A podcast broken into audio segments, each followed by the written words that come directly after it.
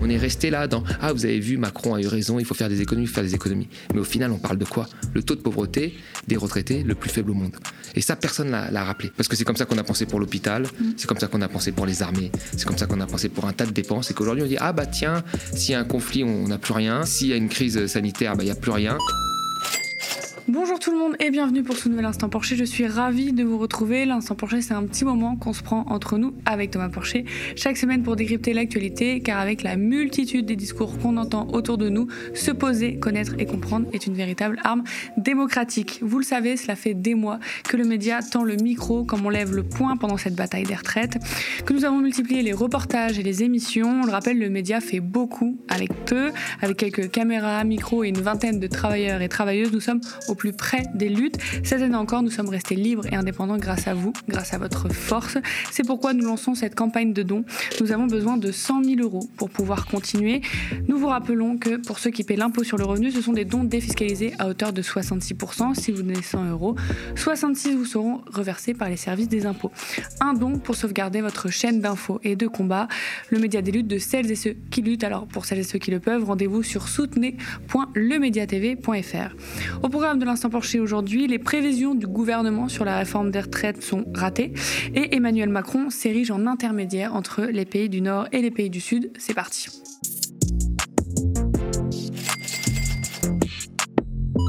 Et si le fameux équilibre tant vanté par le gouvernement pour justifier sa réforme des retraites n'était pas atteint malgré tout Vous le savez, la loi sur la réforme des retraites a été promulguée malgré l'énorme opposition populaire. Un des acteurs principaux a été le Conseil d'orientation des retraites, le fameux corps, service de Matignon, pour étudier la question de la retraite en France.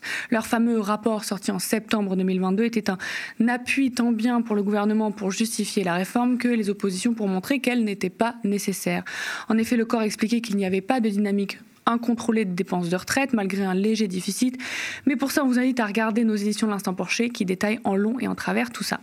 Et là, nouveau rapport du corps sorti jeudi dernier pour voir les effets de cette réforme. Et devinez quoi? La réforme permet bien de faire des économies, mais le fameux équilibre en 2030 sur répété et promis par le gouvernement n'est pas atteint.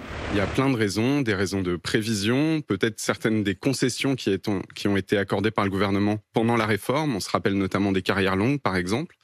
Puis une autre raison, c'est que le gouvernement, quand il a présenté les comptes de la réforme, a fait une, erreur de présentation. Il a compté deux fois certaines recettes, une erreur de l'ordre de 4 milliards. Et ça explique en partie pourquoi est-ce qu'on n'atteindra pas euh, l'équilibre en 2030 alors que c'était un objectif du gouvernement Alors attendez, vous êtes en train de nous dire qu'ils se sont trompés de 4 milliards En fait, le gouvernement a compté deux fois certaines recettes. C'est-à-dire que quand on fait une réforme des retraites, on fait travailler des personnes plus longtemps qui vont payer des cotisations sociales.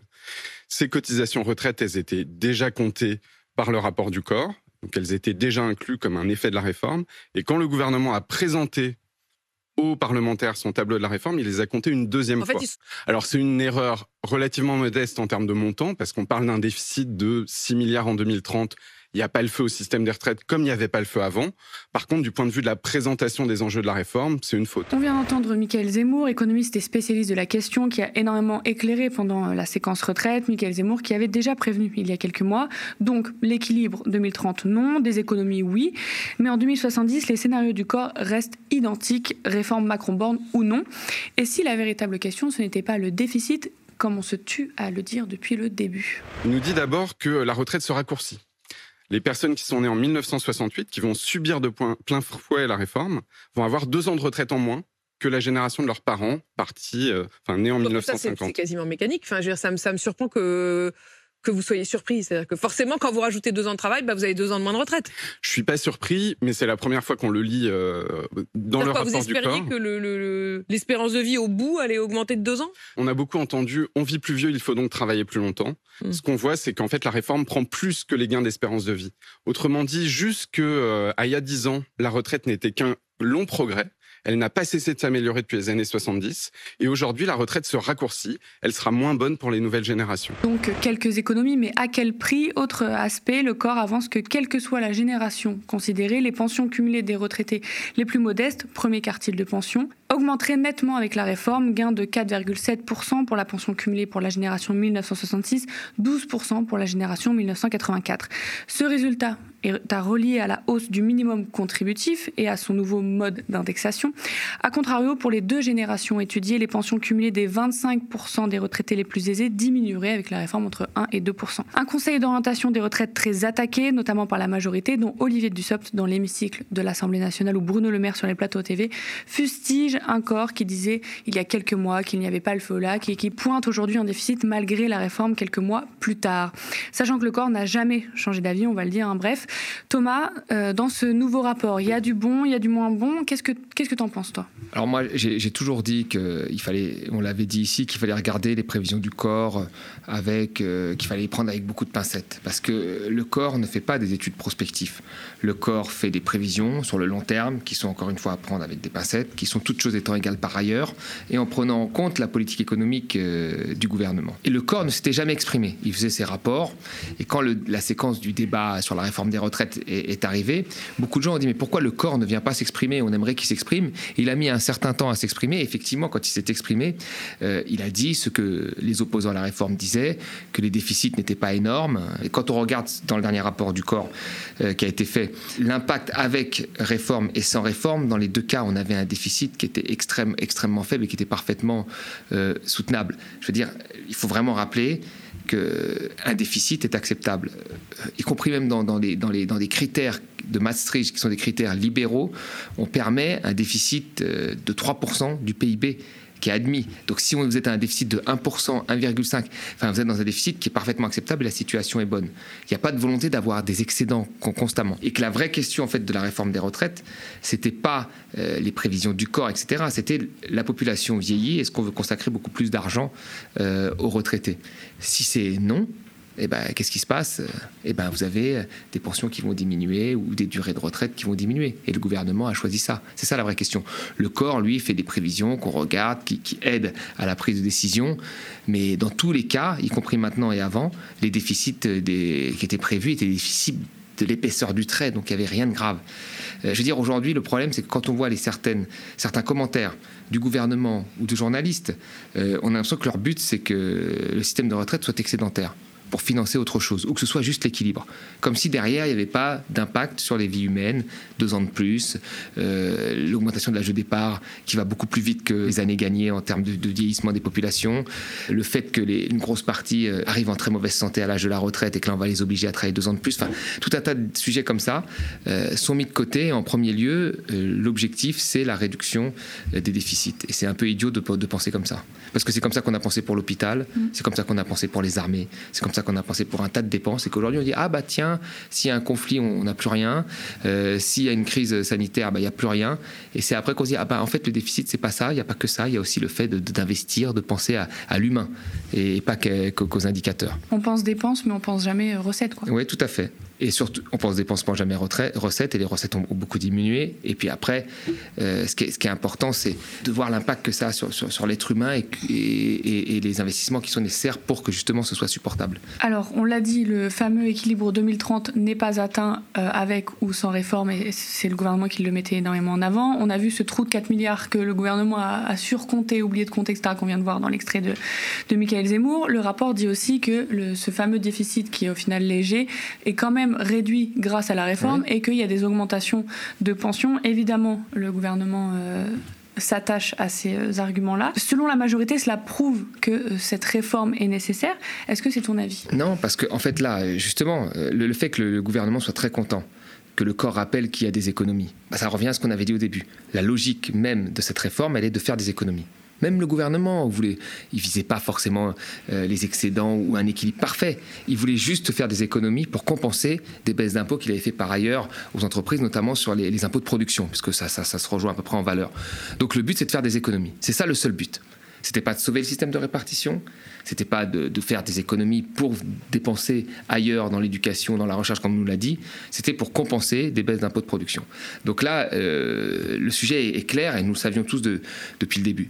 Après, bien sûr, il y a eu une partie pour que la, réforme passe de petites compensations qui, ont été maladroites parce qu'on on a cru au début que tout le monde allait être à 1200 euros. C'était le minimum. En fait, à la fin, on se rend compte que c'est 50 euros donnés à une partie des, des, retraités selon un certain nombre de critères extrêmement étroits.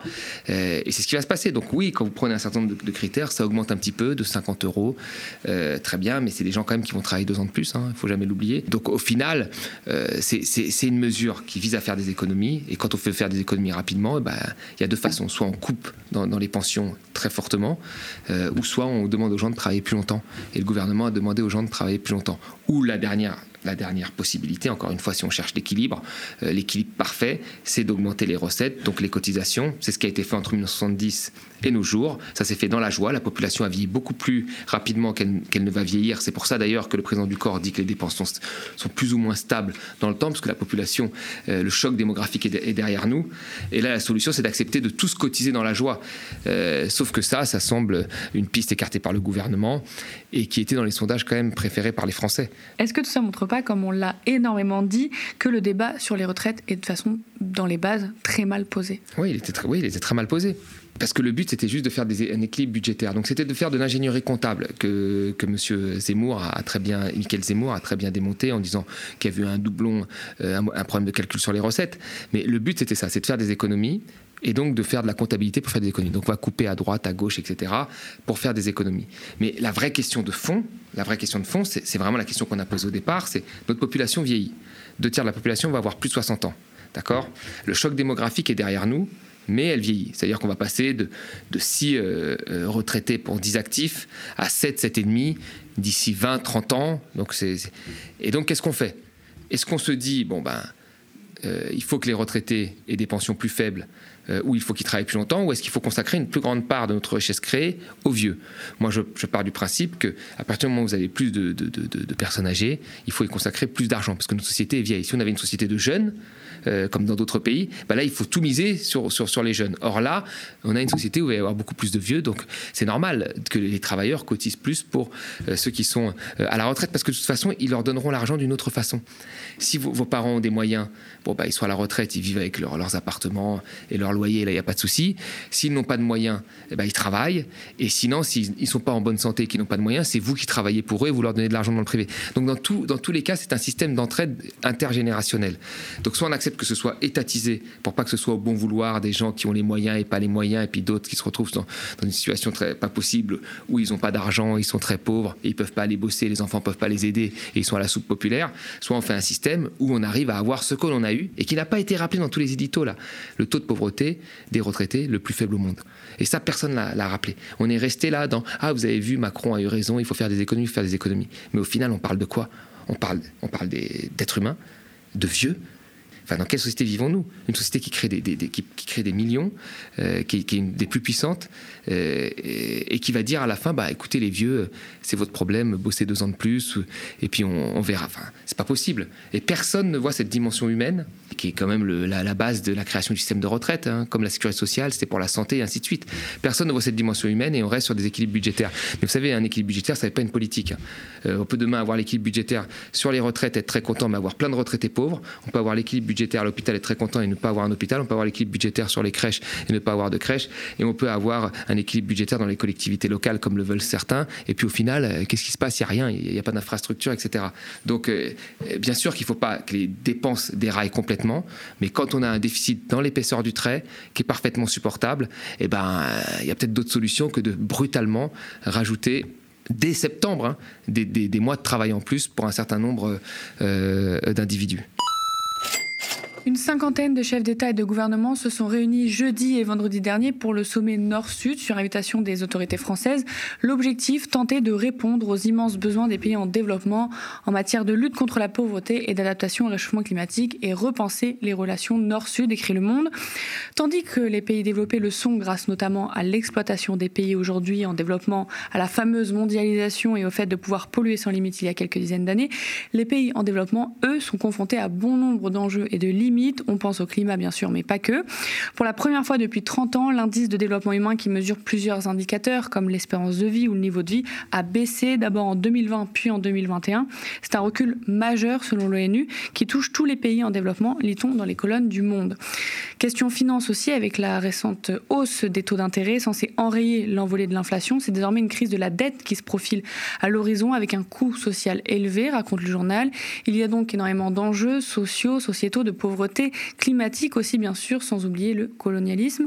On pourrait également parler de l'aide publique au développement, des pays du Nord vers ceux du Sud, dont les promesses n'ont pas été tenues et la nature des financements échappe à tout contrôle.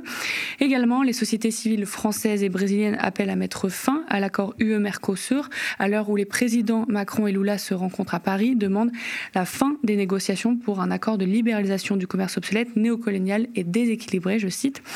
Un sommet à l'initiative de la France, donc, où Emmanuel Macron pratique son fameux en même temps, encourager un développement durable et écologique, mais comprendre que le premier problème, c'est la pauvreté. Jamais aucun décideur, aucun pays ne doit avoir à choisir entre la réduction de la pauvreté et la protection de la planète. J'ai entendu beaucoup de décideurs ces derniers mois, parfois ces dernières années, très souvent dire, au fond, vous nous expliquez, vous qui avez euh, déjà réglé le problème de la pauvreté, ce qu'il faudrait faire en matière euh, de transition climatique, quels sont les choix qu'on devrait prendre, mais nous, nous n'avons pas encore réglé le problème de la pauvreté. On ne doit pas avoir à faire ce choix, et donc on doit pouvoir relever les défis en même temps. Un président qui endosse son rôle préféré, le chef d'État pragmatique, diplomate international, intermédiaire entre le Nord et le Sud et qui veut repenser, régler, soigner les fractures mondiales.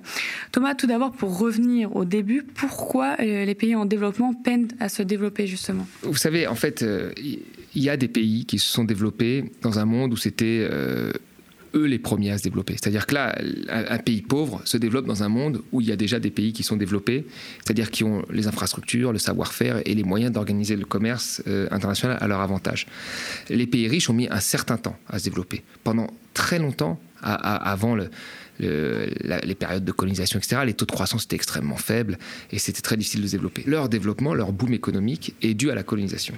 Ils ont pu, grâce à la colonisation, disposer de matières premières, de main-d'œuvre moins chère, euh, d'une organisation du commerce qui leur était favorable. C'est comme ça que ça s'est passé. Aujourd'hui, les, pays pauvres euh, et en développement, qui sont euh, pour la plupart indépendants, doivent se développer face à des pays qui sont déjà là. Le seul problème, c'est comment on fait. Alors, quand vous êtes un pays que vous vous développez, ce que vous voulez faire, c'est créer des industries pour répondre aux besoins et donner du travail à vos populations. Sauf que l'organisation du commerce fait que c'est impossible aujourd'hui de créer ces industries. Vous êtes un pays pauvre, on vous assigne à quoi? On vous dit quel est votre avantage comparatif? C'est à peu près ça la ligne euh, théorique des, des grandes institutions. Ben, quand un, pays a de la main-d'œuvre, il fait Moi j'ai beaucoup de main-d'œuvre pas chère. Donc vous allez faire de l'assemblage de jouets, du textile, à destination des consommations des pays riches. Et si vous n'avez pas de main-d'œuvre comme ça diplômée, que vous avez par exemple du pétrole, euh, des matières premières, on vous dit ben, Vous allez faire du pétrole, du cacao, ou des matières premières euh, ou du gaz à destination de consommation dans les, pays, dans les pays riches. Donc en réalité, les pays pauvres et en développement sont aujourd'hui des sous-traitants des pays riches. Et l'organisation du commerce fait en sorte, et même les organisations financières, que les financements leur permettent que de faire des spécialités qui répondront aux besoins euh, euh, des pays riches. Donc c'est très très difficile dans ces conditions-là.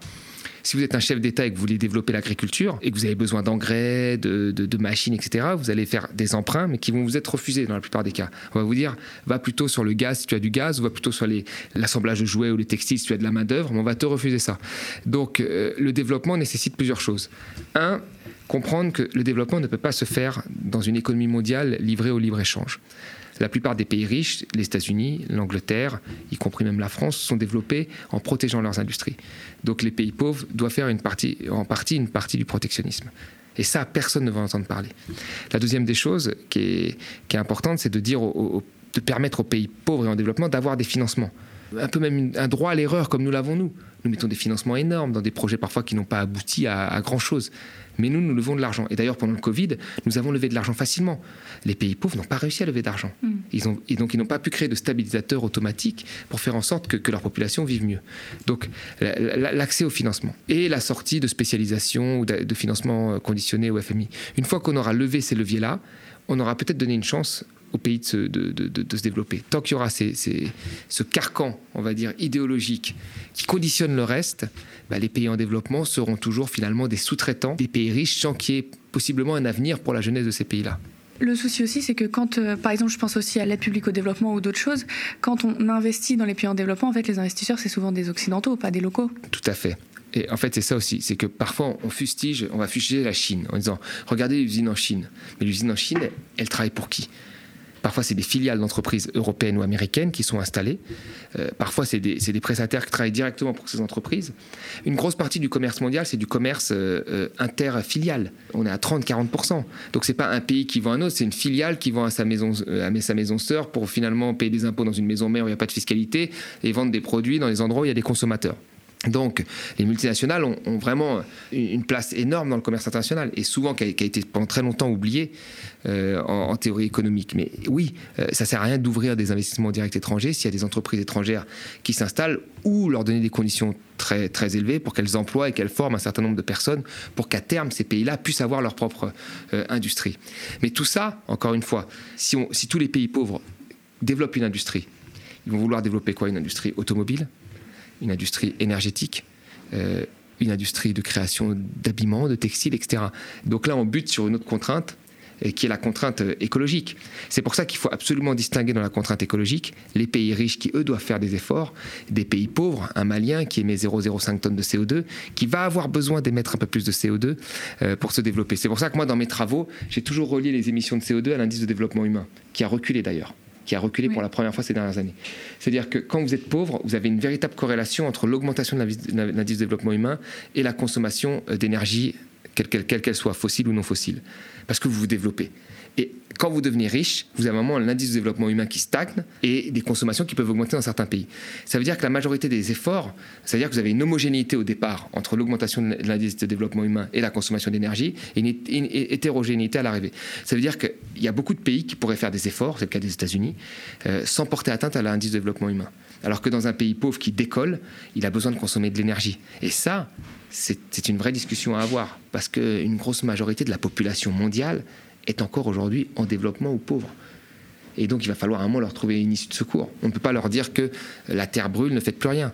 Et d'ailleurs, ils ont exprimé beaucoup euh, leur souci, en fait, que les financements soient conditionnés à des objectifs plutôt de transition écologique que des objectifs euh, liés à la pauvreté, qui est, important pour eux. Parce que là, la pauvreté, c'est bah, les impacts, vous, la malnutrition infantile, c'est très rapidement que vous avez des impacts au bout de 2-3 ans, euh, c'est fini. Donc c'est c'est important aussi que cette question de la pauvreté soit prise au sérieux. Du coup, la question climatique, elle pourrait compliquer les choses. Bah oui, justement, la question climatique, elle complique les choses parce que on est souvent dans des dans, des envolées lyriques disant il faut que nous fassions tous des efforts.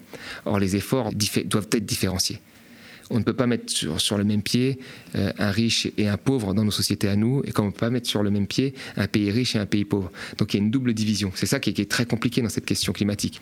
Alors maintenant, les émergents doivent prendre leur part. C'est plus comme avant.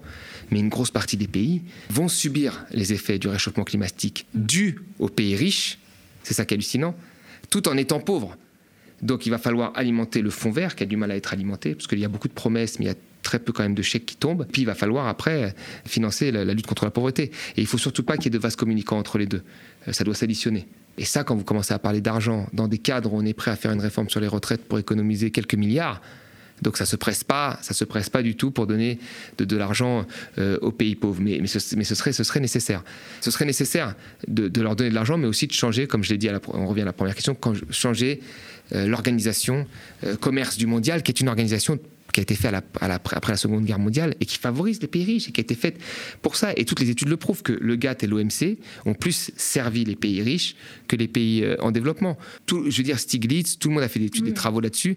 Et, donc, c'est important de regarder cette architecture parce que maintenant, qu'est-ce qui se passe? Vous avez un certain nombre de pays comme la Chine, qui n'a pas écouté d'ailleurs euh, le consensus de Washington, comme on dit, c'est-à-dire qui a refusé de se libéraliser, de faire de la thérapie de choc, qui a ouvert petit à petit son économie, ou des pays comme la Corée ou comme l'Inde, qui n'ont pas été les plus grands adeptes euh, du consensus de Washington, contrairement aux pays africains, qui eux ont réussi maintenant à atteindre un niveau de pays émergents, qui se laissent de moins en moins faire. Et on est dans des relations de plus en plus bilatérales, c'est-à-dire que l'organisation du commerce, tout le monde sait que ça ne fonctionne plus, que ça sert que les riches, donc les gens la contournent et font d'autres politiques euh, économiques et même pour servir des intérêts géopolitiques.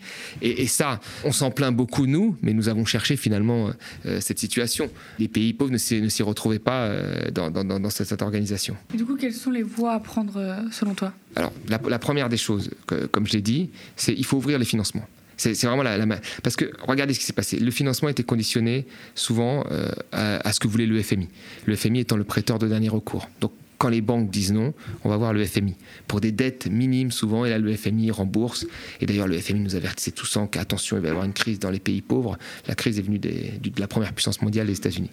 Donc faire en sorte de diversifier les financements et d'accepter qu'il y ait beaucoup. On a une épargne énorme on a une finance qui, a énormément d'argent. Il faut là faire en sorte que ces pays puissent se financer parce que ce euh, c'est pas avec le FMI et les conditionnements liés au FMI qu'ils y arriveront. C'est des pays qui ont besoin de créer des industries, euh, qui créent de l'emploi, employer, leur population et faire en sorte que cette jeunesse ait un avenir et qu'elle n'aille pas la chercher ailleurs mmh. avec tous les drames que nous connaissons. C'est la première des choses. Deuxième des choses, tenir une partie de, nos multinationales dans leur fonctionnement, dans leur obligation de transmettre un certain nombre de savoirs et ainsi de suite.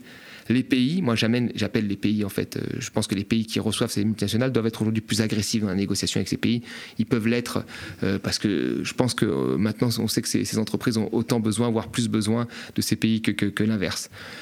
Et la troisième des choses, c'est faire en sorte que les pays riches, plutôt que de tenir des grands discours, tiennent leurs engagements dans le fond vert, montrent l'exemple en faisant des efforts sur le réchauffement climatique en premier lieu et rapidement, plutôt que de se, constamment se protéger, etc.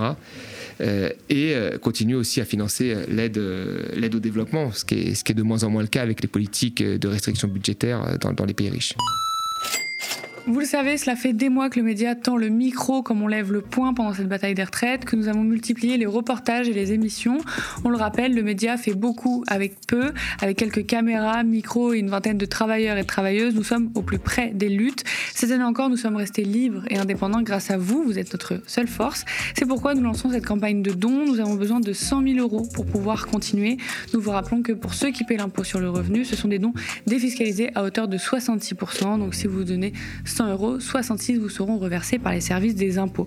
Un don pour sauvegarder votre chaîne d'infos et de combat, le média des luttes de celles et ceux qui luttent. Pour celles et ceux qui le peuvent, rendez-vous sur soutenez.lemediatv.fr. Chaque geste compte, alors vos j'aime, partage et pub autour de vous, c'est également indispensable. Nous sommes ravis de décrypter l'actualité avec Thomas et vous chaque semaine. Merci de toujours nous suivre pour tous vos commentaires et pouces en l'air sous les vidéos. Spectateurs, abonnés, donatrices et sociaux, je vous dis à la semaine prochaine.